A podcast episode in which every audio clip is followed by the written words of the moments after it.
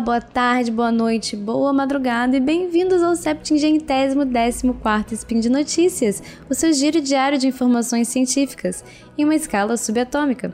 Meu nome é Camila Esperança e hoje, dia 17 luna do calendário Decatrian, também conhecido como 25 de outubro, nós falaremos sobre astronomia. Mais especificamente, nós vamos falar sobre o Prêmio Nobel da Física, que foi anunciado dia 8 de outubro e que mais uma vez veio para astrofísica. Aguenta aí que já já eu conto mais. Notícias.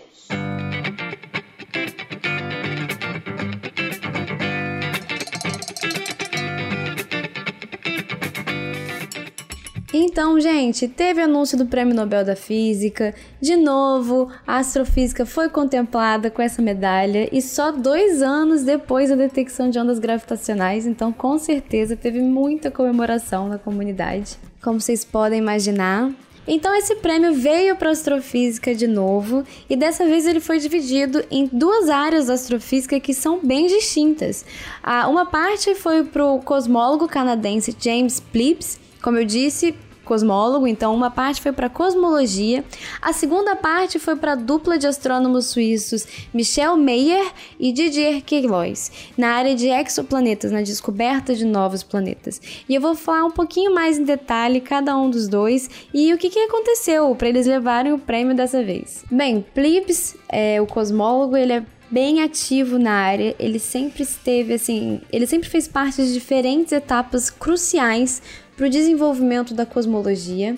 É, então, dessa vez ele leva o prêmio não por nenhum feito específico, aliás, ele sempre foi indicado, ele foi indicado várias vezes, então esse ano ele finalmente levou o prêmio, e como eu disse, não por nenhuma descoberta específica, mas mais pelo conjunto da obra, das, da participação dele e da é, contribuição dele para construir o que hoje nós chamamos de cosmologia física. O Plibs tem um trabalho assim que é bem teórico, aliás, é puramente teórico, mas é, como uma observacional que sou, eu não consigo deixar de notar as contribuições dele para a parte de cosmologia observacional. Bem, ele, fazia, ele faz a construção das teorias, aliás, faz ainda, ele ainda é ativo na pesquisa, já com 80 e poucos anos, e ele faz contribuições para a cosmologia teórica. E, por exemplo, as contribuições que ele ah, o desenvolvimento que ele tem na cosmologia teórica foi fundamental para a interpretação, interpretação das observações da radiação cósmica de fundo em microondas. Para quem não conhece, a radiação cósmica de fundo em microondas ela foi descoberta é, em 1964 na verdade por um golpe de sorte. Os descobridores foram Arno Penzias e Robert Wilson. Eles não estavam procurando a radiação cósmica de fundo, que aliás tinha muita gente procurando, mas eles não estavam. Eles estavam trabalhando com as antenas Bell e eles perceberam que assim eles apontavam para um, um lugar e tinha ruído. Eles apontavam para outro lugar e tinha o mesmo ruído. Eles tinham esse ruído em todas as direções que eles não estavam entendendo. Então eles limpavam a antena, tentavam ver se era alguma interação próxima. E aí não foi realmente assim um golpe de sorte, fala aqui, fala ali. Descobriu-se que eles conseguiram detectar a radiação cósmica de fundo em microondas. Aliás, eles levaram o Prêmio Nobel de 1978. Mas voltando ao que, é essa radiação, a radiação cósmica de fundo em microondas, a gente chama de CMB. O CMB é a radiação fraca remanescente do Big Bang. Falando assim em uma frase, é isso. Mas explicando um pouquinho mais. Quando a gente teve, a gente teve o Big Bang e de uma forma simples os os fótons eles não conseguiam escapar porque se tinha um ambiente muito denso, eles não, assim, é invisível. Digamos que. Sabe quando você tá na estrada e tem aquela neblina, e quanto mais neblina tem, menos você consegue enxergar? É uma coisa mais ou menos assim, sabe? E o que acontece é que, depois de um tempo, com a expansão, com o resfriamento, os fótons finalmente conseguiram fugir. E essa fuga, entre aspas, é, fez uma foto permanente. E essa foto é o CMB. Eu sei que é um pouquinho assim, parece uma viagem, mas na verdade o CMB ele é, ele é uma ótima comprovação do Big Bang. Ele é super importante para a teoria para a cosmologia que a gente tem hoje, para assim, ele é um dos pilares da cosmologia. E ele não é viagem de ninguém, é tipo, é observado mesmo, a gente tem esses dados. E é, mais que isso, é, em 1964 foi a primeira detecção, mas a gente já tem vários satélites que foram feitos para mapear o CMB. Porque mapeando o CMB, a gente consegue assim, a gente consegue é, definir vários parâmetros na cosmologia. Por exemplo, energia escura, quantidade de matéria escura, tudo isso. E o Plibs, ele fez várias previsões teóricas que, que se encaixam super bem com os dados que a gente tem. Ele, ele, as previsões dele incluem pequenas flutuações de temperatura, anisotropia, essas coisas, elas, elas são assim pilares da cosmologia de hoje. Por exemplo, as pequenas flutuações de temperatura as anisotropias, elas são muito importantes para a gente entender o universo. O universo, a gente entende ele como isotrópico e homogêneo. E essas anisotropias que a gente consegue literalmente ver no CMB, é, elas são responsáveis pela, pela formação de grandes estruturas, que é o que a gente vê também. Enfim, é difícil explicar isso em um spin de notícia pequenininho, mas eu espero que tenha, tenha ficado claro a contribuição do Plibes para nossa cosmologia de hoje. Apesar de um teórico, ele fez previsões teóricas que a gente consegue ver na cosmologia observacional, que são dados. Além disso, ele também fez contribuições é, muito importantes. É, outros temas são nucleossíntese primordial, que seria qual foi a química que foi primeiro produzida no universo? Quais elementos? Quais abundâncias? Ele também foi super importante em estrutura em larga escala, matéria escura, energia escura, tudo isso. E aí, como eu disse, ele sempre foi um nome presente na lista dos favoritos do Nobel. E esse ano ele finalmente levou esse prêmio, o que é ótimo, um reconhecimento extraordinário. E ele levou esse prêmio, como eu disse, não por uma descoberta específica, mas pelo conjunto das contribuições. Ok, uh, isso foi só metade do prêmio. A outra metade foi para o trabalho experimental do Mayor e do Queiroz. Eles levaram o Prêmio Nobel da Física pela detecção do primeiro exoplaneta, ou seja, a descoberta de um outro planeta fora do Sistema Solar, ao redor de uma estrela do tipo solar. Esse exoplaneta foi descoberto em 1995 usando a técnica de deslocamento da, dos comprimentos de onda devido ao efeito Doppler. Eu já vou explicar um pouquinho mais, mas eu sei que deve ter gente antenada aí falando. Mas espera, não foi descoberto um exoplaneta em 1992 ao redor de um pulsar? Pois é, gente. É, sim, é, foi descoberto um exoplaneta ao redor de, pulsar, de um pulsar em 1992. Entretanto, é, esse eu não sei nem se a gente pode chamar de exoplaneta, porque ele não se enquadra nas definições de planeta. Em 2006, a gente, a comunidade astronômica internacional é, definiu o que, é, o que caracterizava um planeta. Essas definições incluíam ser o principal da sua órbita, ou seja, é, você tem que ser você não pode dividir a sua órbita com outros planetas.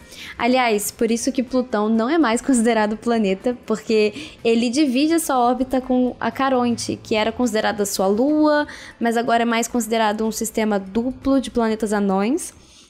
Enfim, a segunda definição é tem que ter um equilíbrio hidrostático, em outras palavras, tem que ser redondo. Se não for redondo, não é considerado planeta. E terceiro, e esse é o mais importante aqui, é que tem que orbitar uma estrela. Em 1992 foi descoberto um exoplaneta, foi considerado um exoplaneta, só que não entra mais nessas definições, porque orbitava um pulsar. Então, é, não entra. É, não sei como ficam as definições de exoplaneta, mas entendem, não pode ser considerado mais um exoplaneta. Foi uma descoberta super importante, mas não para o ramo de, de sistemas de planeta, estrela, fora do nosso sistema solar, que é uma área super importante. E em 1995, com essa descoberta do oficial primeiro exoplaneta, o Meyer e o Queiroz, eles abriram essa área que, é, que hoje é super super famosa e as pessoas estão em busca de exoplanetas. É uma busca, assim, de planetas parecidos com a Terra, em zona de habitabilidade.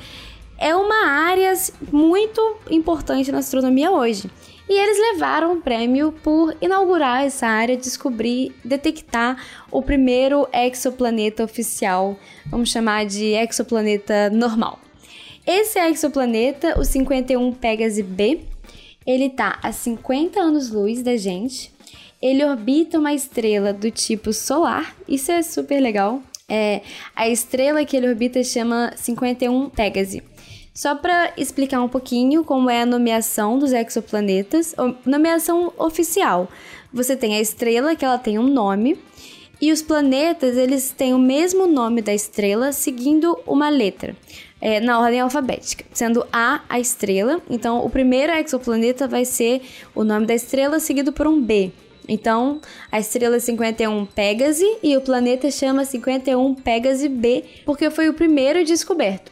Se mais planetas são descobertos, você segue com C, D, E, e isso não depende da distância do exoplaneta até a estrela, porque você pode descobrir um exoplaneta mais próximo, mais afastado, mas o nome segue a, a, a época de descoberta, a cronologia da descoberta.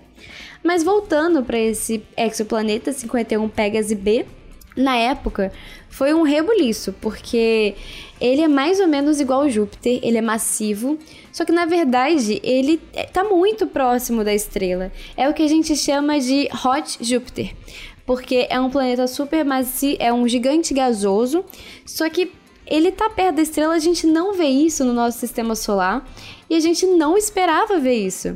Ainda mais é, um gigante gasoso, as teorias de formação do sistema solar meio que não, não enquadravam isso, não conseguiam explicar isso. Mas vamos a alguns detalhes. É, hoje a gente já consegue explicar por que, que esse planeta gasoso está tão perto da estrela. É, esse planeta entende-se que ele sofreu uma migração.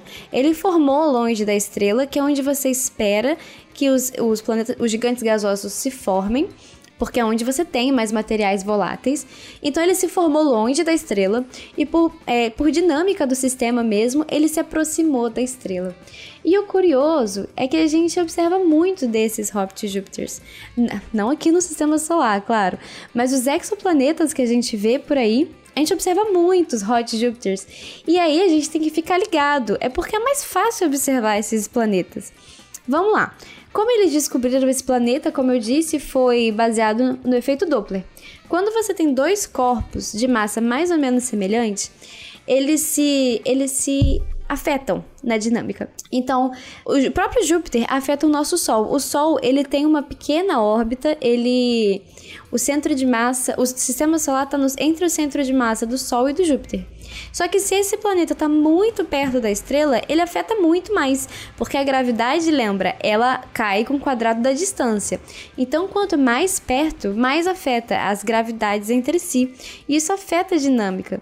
E eu digo gravidade não que um vai cair dentro do outro, mas no sentido mesmo de que a força que está agindo ali é devido à massa dos dois. Então, a gente não observa o planeta diretamente, a gente observa a estrela. Mas o fato do planeta estar tá tão perto, ele perturba a estrela, e aí a estrela vai e vem na nossa linha divisada.